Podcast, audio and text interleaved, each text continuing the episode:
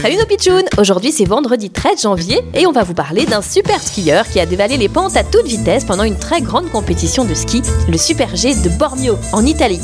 Allez, c'est à moi, il me lance. Et le voilà qui galope à travers les pistes, il court à toute vitesse. C'est bizarre, je ne vois pas ses skis. Allez, plus vite, plus vite. Il est quand même très poilu pour un skieur. Il va réussir les meilleurs chronos, il le sent.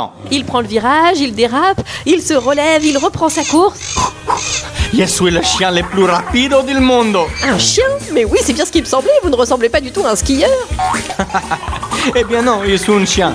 Mais je voulais absolument participer à cette course. Et vous avez eu raison, le chien skieur qui a fait la piste du Super G a piqué la vedette à tous les participants et on n'a parlé que de lui pendant toute la compétition. Une info bizarre, insolite.